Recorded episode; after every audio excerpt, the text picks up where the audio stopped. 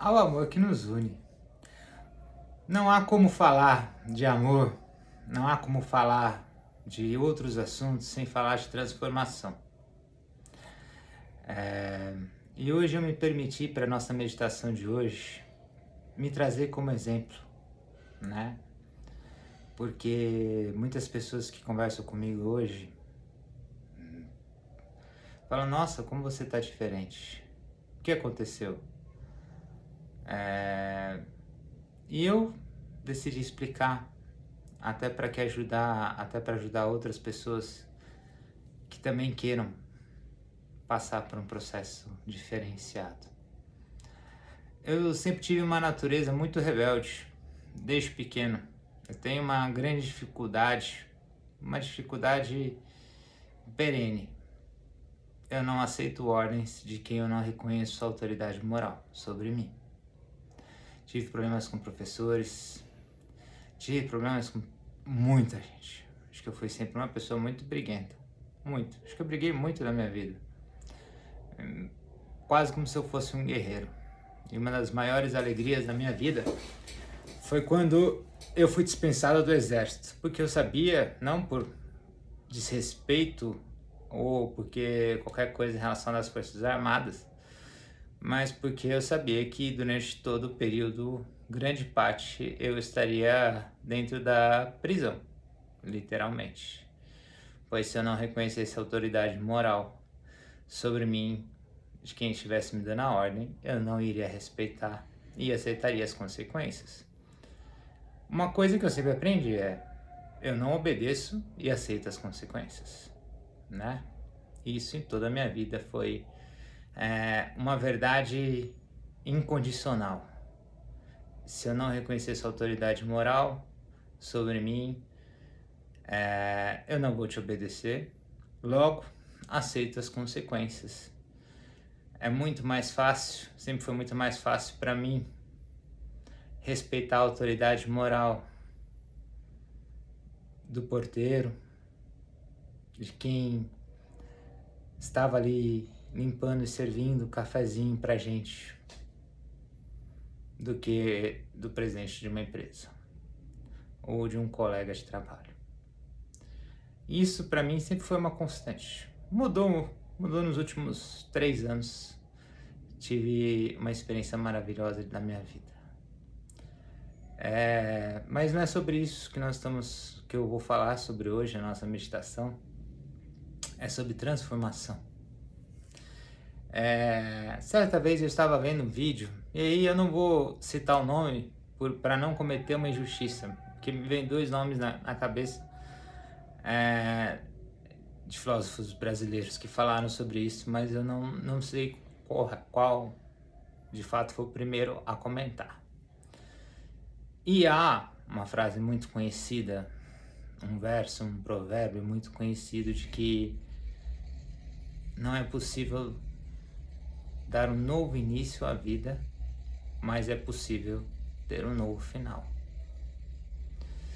E eu, como um bom contraventor,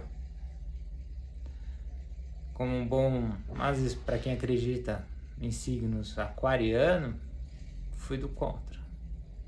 Eu falei, não quero ter um novo final, eu quero ter um novo início, sim. Como eu tenho um novo início? Essa foi a grande questão. Eu não queria um novo final. Eu sei que eu saberia que eu poderia desenhar uma série de atitudes e ações que me levariam a ter uma nova uma, uma vida com uma consequência final diferente. Mas eu não queria aquilo. Eu queria começar do zero. Pois as experiências que me levaram até então me induziam a começar novamente. Eu tinha esse desejo. E aí veio a minha transformação. Mas qual a melhor maneira de explicar isso sem entrar em um aspecto religioso, em um aspecto individual das minhas experiências? Então, para isso, eu criei uma fábula que conta um pouco e vou me permitir contar a fábula.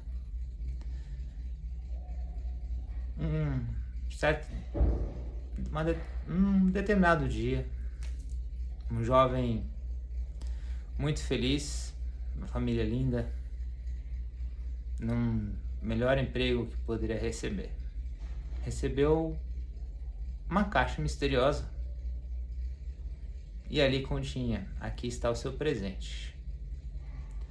E quando ele abriu, era um espelho com a seguinte frase: Esse espelho é mágico. Então, cético, mas todo espelho tem sua valia, pois ele reflete, né? O que, que esse jovem fez? Colocou esse espelho no banheiro. E nos primeiros dias nada, até que um certo dia, escovando o dente de manhã, o espelho perguntou: Você é feliz?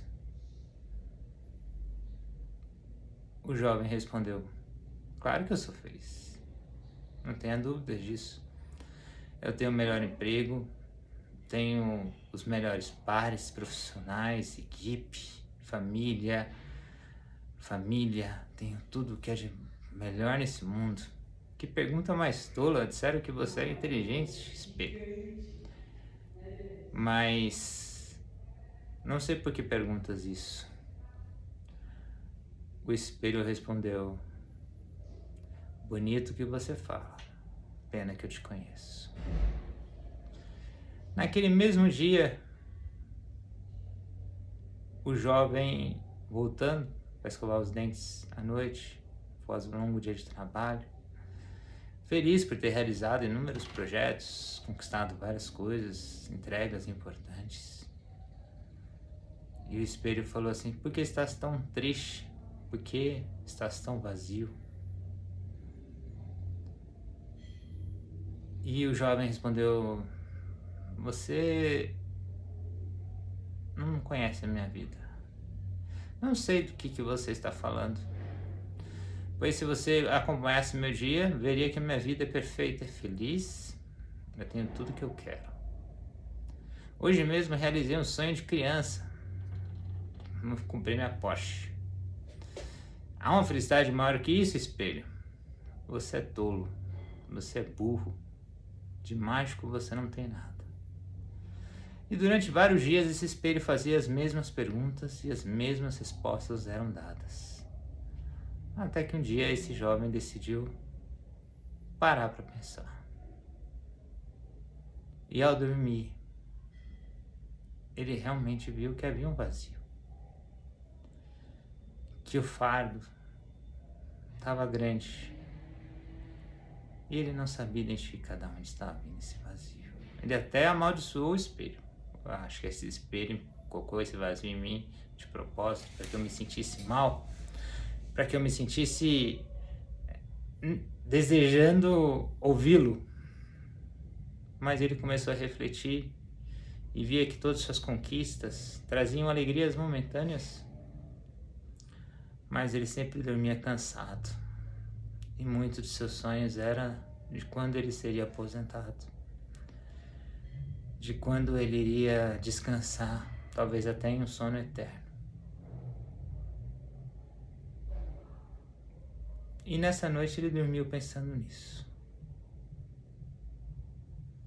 No outro dia de manhã, ele encontrou o espelho. O espelho olhou para ele e falou assim: e aí? Jovem rapaz feliz. Vejo que hoje você está super feliz. Você tem tudo que você precisa, não é verdade? E pela primeira vez o jovem disse: Não, não é verdade. Eu não estou. Há algo que falta em mim. Mas eu tenho uma pergunta para você, espelho. Já que você é tão sábio. Como faz para morrer e manter sua alma viva, seu espírito, sua mente viva, mas que morra o passado, o presente, para que se tenha um novo início. Vou deixar você pensando quando eu voltar, eu quero a resposta. Ao voltar à noite, sem muitas esperanças de que isso era possível, o espelho respondeu: Pois bem, tem uma técnica sim. Tem uma técnica milenar que já foi muito esquecida, mais que muitos filósofos. É citada na Bíblia, é citada no Torá, é citada em vários livros importantíssimos. Sócrates falava sobre isso. É uma técnica onde você é possível sim você matar seu corpo e manter sua alma, seu espírito, sua mente ativa, mas começar do zero, uma nova vida. É renascendo. Você vai morrer e você vai renascer. E como eu faço isso, espelho? Como eu posso fazer isso? Qual é a técnica? A técnica é muito simples. Você vai pedir desculpa por todos os erros, por todas as maldades, por todas as suas falhas que você cometeu na sua vida, sendo elas consciente ou inconsciente. Após isso, você vai sentir o perdão. Se você for cristão, você vai lembrar de Jesus e vai lembrar dele falando que ele estava morrendo para perdoar os seus pecados. Outras religiões eu posso te explicar, mas para o seu contexto de Jesus já vale. Então lembre que Jesus te perdoou e nesse momento você vai se sentir perdoado. E a terceira etapa ainda é mais simples você vai perdoar todo mundo que te machucou, todo mundo que te magoou. Quando você completar essas três etapas, você morreu e você vai renascer. Muito simples, muito simples. O jovem rapaz saiu feliz da vida. Deitou, fez um pedido único Peço desculpas a todas as pessoas a quem machuquei, consciente e inconscientemente. Me sinto perdoado e eu perdoo a todos que me magoaram. E ele fez isso, dormiu feliz. No outro dia, ele chegou correndo ao espelho e perguntou: Espelho, já renasci? O espelho falou: Mas você não morreu. Mas eu fiz o que você falou. Não, você não fez o que eu falei. Mas eu fiz exatamente os três passos que você falou que você não fez. O genérico não funciona.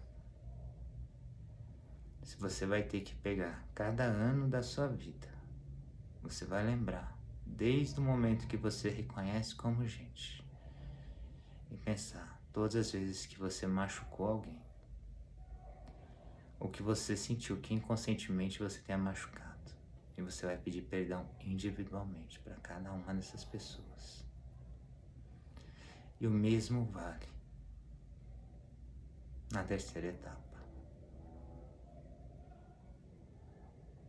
E o jovem fez. Naquele dia ele decidiu fazer aquilo. Ele começou no início pareceu muito fácil, foi ficando muito difícil. Pois ele começou a chorar muito, lembrando de cada erro que ele teve nessa vida, de cada culpa que ele carregava.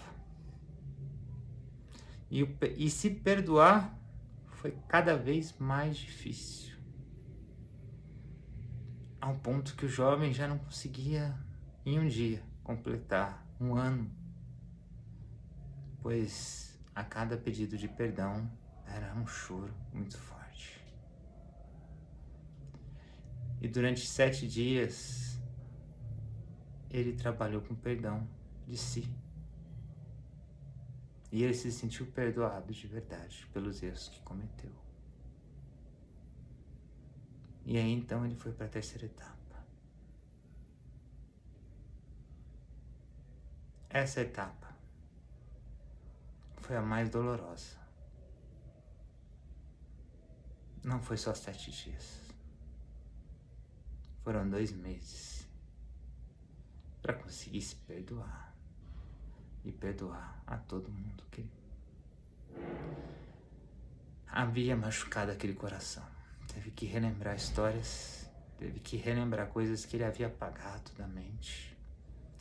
Lembrou ações e efeitos que tinham destruído sonhos, palavras que tinham destruído completamente um ano, um trabalho inteiro, um amor, uma adolescência, uma juventude. Pessoas que machucaram a tal ponto de que ele percebeu que era mais fácil desejar a morte daquela pessoa do que perdoar. Mas o desejo de renascer era tão grande que ele clamava para quem ele acreditava,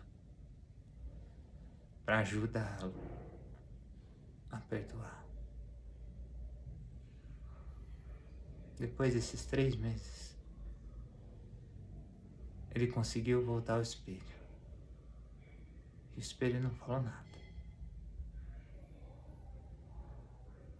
Durante três dias, o espelho não falou nada. Terceiro dia, no quarto dia, o espelho perguntou: Quem é você? Eu falei assim: Como assim? Quem sou eu? Dele: Pois eu perdi um amigo. Um amigo morreu. Fiquei três dias em luto chorando aqui, pois senti que ele havia morrido.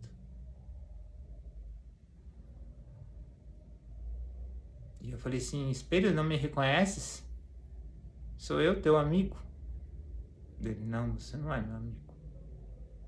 Você é uma nova pessoa. Quem você é?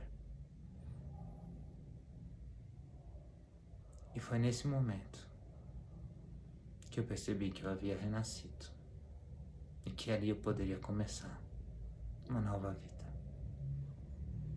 E poderia sim todos os dias fazer a diferença e viver o propósito que eu queria, que era ser amor 100% do tempo para todo mundo. E todo dia eu pergunto para esse espelho quem eu sou. De manhã ele diz: Eu não sei.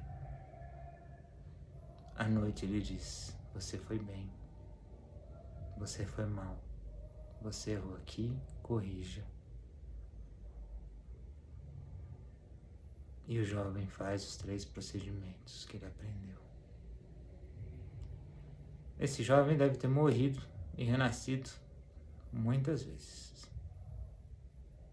E está disposto a morrer e renascer quantas vezes forem necessárias ele alcance o propósito verdadeiro da vida dele. Então não há amor sem transformação, sem uma transformação completa de vida. E esse processo não é fácil. Falo por experiência, pois o jovem da fábula sou eu, por isso que eu sempre termino as minhas meditações falando ao espelho. Eu não sou quem eu era um ano atrás. Eu não sou quem eu era ontem. E eu não quero ser amanhã quem fui hoje. Eu quero ser sempre alguém novo, um copo vazio, para ser preenchido com o que há de melhor para essa vida. Pois eu acredito na infinitude da vida Eu não acredito no fim.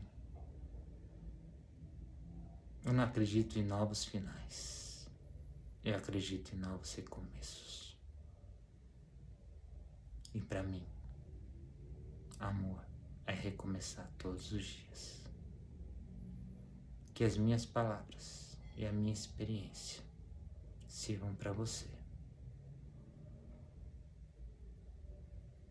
Para que nunca nenhum espelho te diga: bonitas suas palavras pena que eu te conheço. Ao meu espelho, a quem eu amo. Você. Um grande abraço.